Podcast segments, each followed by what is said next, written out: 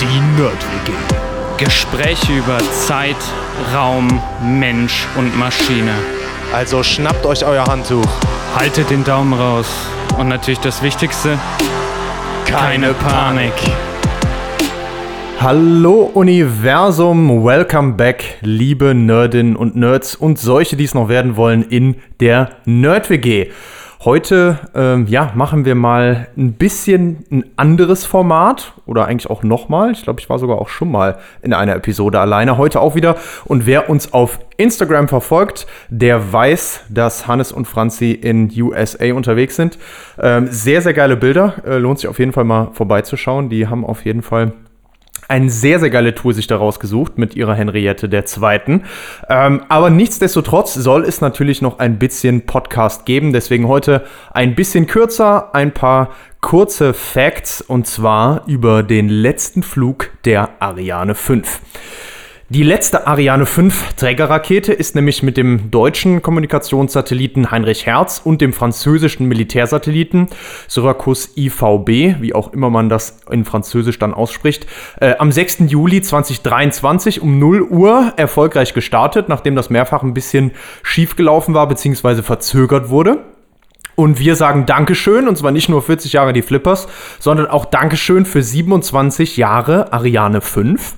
Die Trägerrakete hat uns nämlich hier in Europa von 1996, beziehungsweise eigentlich nicht nur hier in Europa, von 1996 bis 2023 äh, sehr gute Dienste geleistet, war hier im Einsatz und damit auch genauso lange, äh, wie ich auch schon im Einsatz bin. Das nur so nebenbei. Ja, vielleicht als kurzer Einstieg Trägerrakete. Was stelle ich mir jetzt darunter vor? Ich meine, gut, klar, Rakete. Wir haben auch schon mal über das Raketenprinzip und so gesprochen, wie das funktioniert, wenn da hinten was rausgeschleudert wird.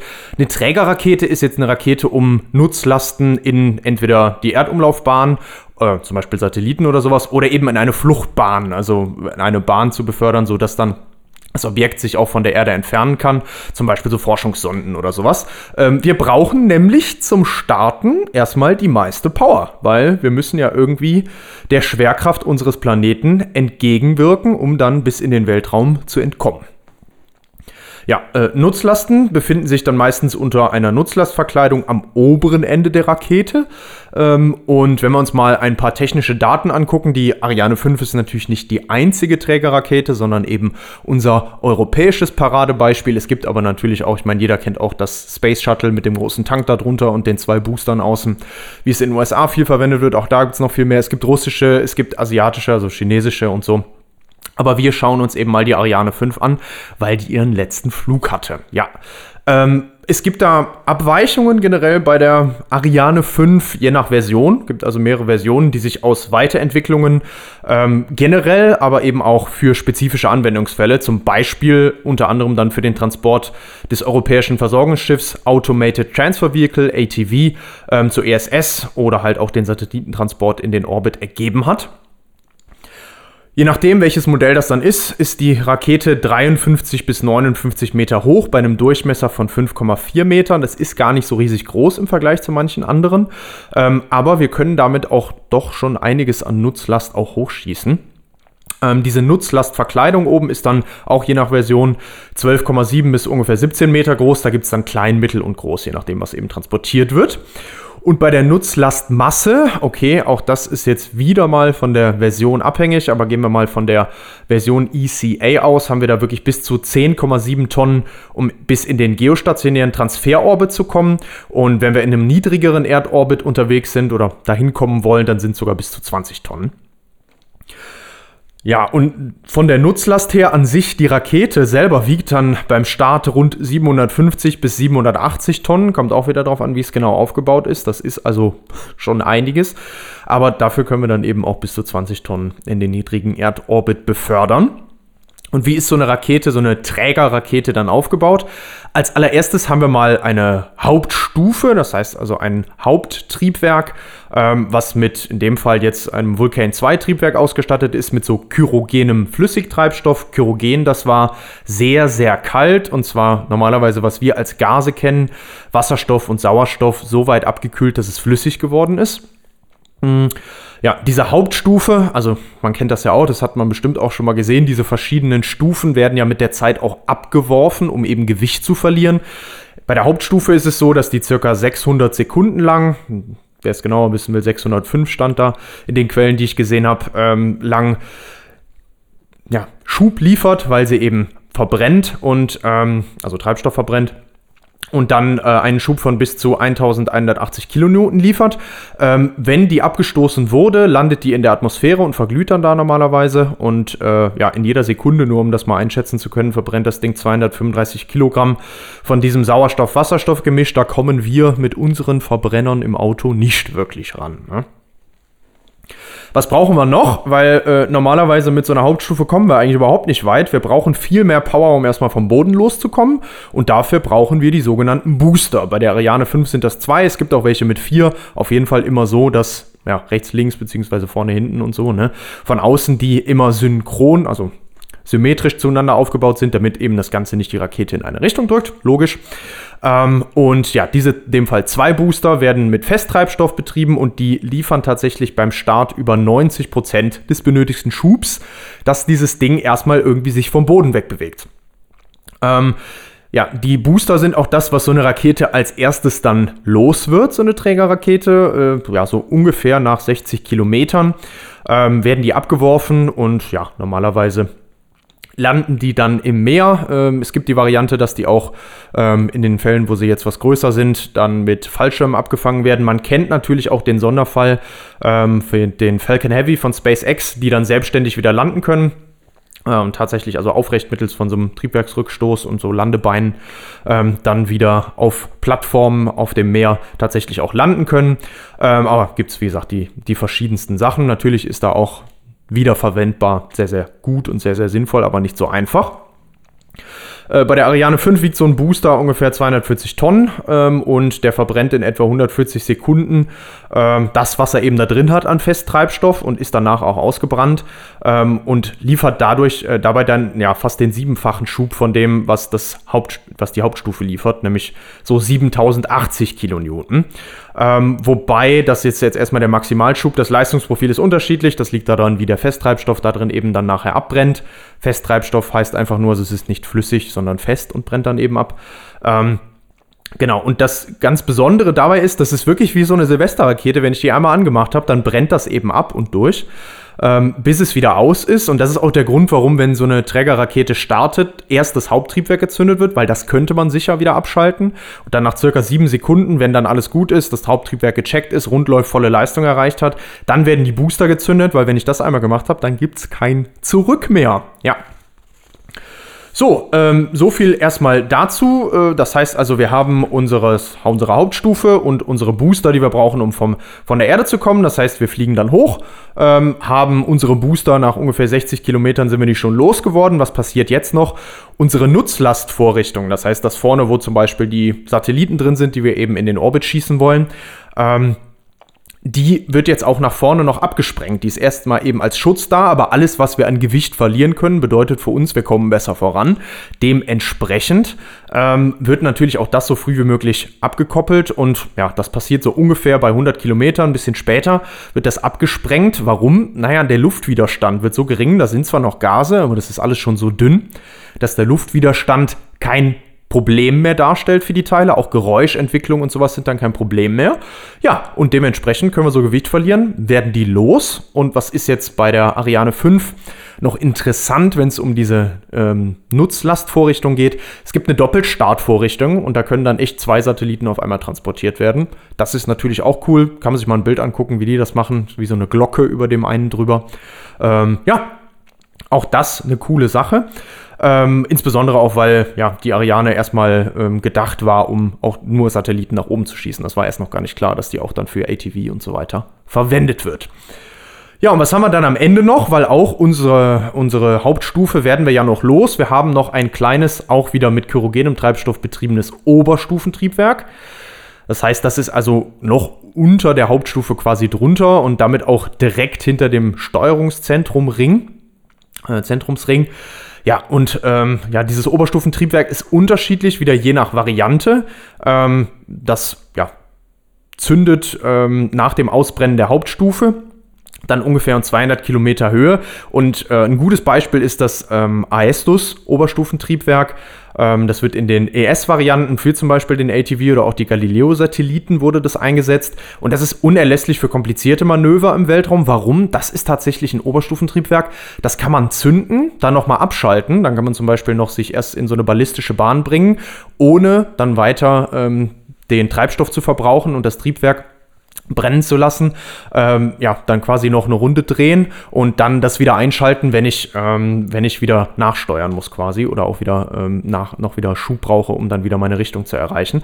Ja, und das ist natürlich da auch interessant, einfach für komplizierte Manöver im Weltraum, wie zum Beispiel halt, um zur ISS hinzukommen und sowas. Ähm, ja, oder auch eben, um so einen Satelliten möglichst genau absetzen zu können. Ähm, diese Oberstufen, also das, was dann da übrig ist, was noch den Satelliten halt da äh, hingebracht hat und so weiter, wenn der dann abgesetzt wurde, äh, bleibt erstmal noch im Orbit. Oft fliegt das auch noch ja, relativ lange da oben rum, bis es dann eben, da haben wir auch schon mal in einer Episode drüber gesprochen, so weit an die Erde wieder rangekommen ist, dass es tatsächlich auch in der Umlaufbahn, äh, in der Umlaufbahn sage ich schon, in der Atmosphäre verglüht. Genau. Ja, so viel äh, vielleicht zu dem Aufbau davon. Also Hauptstufe, unsere ähm, Booster, die wir außen haben, unsere Oberstufe, unsere Nutzlast, die wir haben und noch einen Steuerungszentrumsring. Das sind so die wichtigsten Teile. Ähm, und warum, kann man sich jetzt noch überlegen, ist diese Ariane für uns denn so wichtig? Naja, das Ariane-Programm sichert bei uns in Europa den autonomen Zugang zum Weltraum, weil wir damit eben dann nicht von den anderen großen Organisationen wie der NASA oder so abhängig sind. Äh, und ja, deswegen gibt es auch eine spezielle Startvorrichtung im Centre Spatial Guyanais in Kourou, französisch Guyana. Eieiei, das war schwer. Ja, und da gibt es also einen eigenen Startplatz ähm, für die Ariane 5, um bis zu 10 Starts pro Jahr zu ermöglichen. Und die gesamten Startvorbereitungen dauern dann immer so ungefähr 21 Tage. Wobei, hat man jetzt auch beim letzten Start wieder gesehen, das kann auch länger dauern, wenn dann da nochmal was schief geht.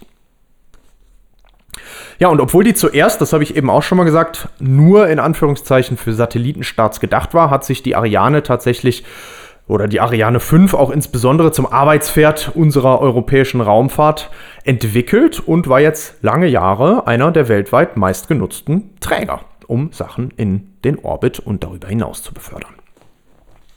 Aber aller Anfang ist schwer. Ähm, der Erstflug der Ariane 5, das war tatsächlich dann am 4. Juni 1996, endete mit einer großen Explosion. Die Hoffnung der europäischen Raumfahrt war damit erstmal zerstört, und zwar schon nach 40 Sekunden nach dem Start in Kourou. Ähm, das Ganze lag an einem Computerfehler. Da gingen drei Satelliten, die da eigentlich transportiert werden sollten, verloren. Und äh, ja, die Rakete wurde dann im Anschluss in Teilen überarbeitet. Hier sieht man jetzt auch wieder, also hier gingen sogar drei Satelliten verloren. Es gibt also dementsprechend diese unterschiedlichen Startvorrichtungen, auch je nach Größe des Satelliten und so weiter. Ähm, diese Doppelstartvorrichtung ist eben auch für eine bestimmte Größe an Satelliten dann eben gedacht. Ja, beim zweiten Start Ende Oktober wurden die Satelliten dann zwar schon immerhin mal bis in den Orbit gebracht, zwar noch zu niedrig im All ausgesetzt, ähm, aber das war dann schon mal ein Teilerfolg und tatsächlich im dritten Versuch zeigte die Ariane dann auch wirklich, was sie kann. Ähm, ja, die Rakete wurde dann stetig weiterentwickelt, verbessert, äh, für verschiedenste, äh, ja, wie gesagt, ähm, Missionen auch angepasst, sodass verschiedene Versionen existieren. Ähm, insgesamt hat die Ariane 5 oder ja, wurde mit dem Typ Ariane 5 an Rakete, wurden 117 Missionen ähm, ja, geflogen. Wirklich nur zwei richtige Fehlstarts. Einmal den, den wir gerade schon erwähnt haben und dann noch einmal, nachdem die sogenannte ECA-Version ähm, erstellt worden war. Da ging es dann äh, aufgrund von Rissen in der Düse äh, nach 178 Sekunden auch alles in Flammen auf. Ähm, ja, und es gab auch drei Teilerfolge, zum Beispiel, wo die Höhe nicht erreicht wurde, das hatten wir gerade auch schon. Ähm, und alles andere war tatsächlich immer so, wie sich das vorgestellt wurde oder im entsprechenden Toleranzrahmen. Und ähm, ja, es gab auch ein paar Missionen unter diesen 117, ähm, die sehr, sehr wichtig waren. Zum paar Beispiele nur die Rosetta-Mission. Äh, bei der Mission landete zum ersten Mal eine Sonde auf einem Kometen. Der wurde also auch die Sonde mit einer Ariane 5 hochgeschickt. Ähm, seit 2018 ist die Sonde Bepi Colombo unterwegs zum sonnennächsten Planeten, nämlich dem Merkur. Und dort soll sie 2025 ankommen und Informationen über die Oberfläche des Magnetfelds und des Kerns des Planeten sammeln. Also auch sehr interessant. Ähm, Ende 2021 wurde dann das ähm, James Webb Teleskop auf seine Reise gebracht und zwar so präzise und treibstoffsparend, dass die Missionslaufzeit vermutlich mehr als verdoppelt werden konnte. Also auch das ganz großer Erfolg. Ähm, und da haben wir auch schon mal im Podcast drüber gesprochen. Und wo wir auch im Podcast schon drüber gesprochen haben, ist die JUICE-Mission für die Jupiter-Monde. Ähm, Jupiter Icy Moon Explorer. Und äh, ja, da soll es eben auf die Eismonde gehen und die Eismonde untersucht werden, unter anderem nach Anzeichen von Leben. Ähm, wir sind das interessiert, auch gerne nochmal reinhören.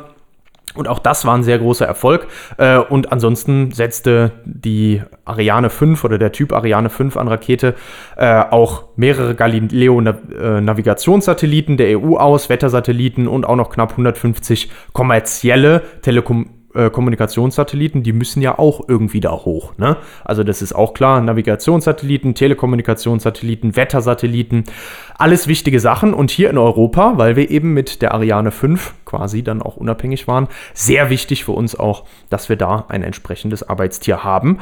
Ja, und dabei soll es natürlich auch bleiben. Eine Nachfolgerin, die Ariane 6, soll dann 2023 Ende des Jahres auch startklar sein. Die neue Rakete soll nach Einschätzung des Deutschen Zentrums für Luft- und Raumfahrt leistungsfähiger, flexibler und kostengünstiger sein als die Vorgängerin. Und wir bleiben da mal gespannt. Das wäre natürlich sehr cool.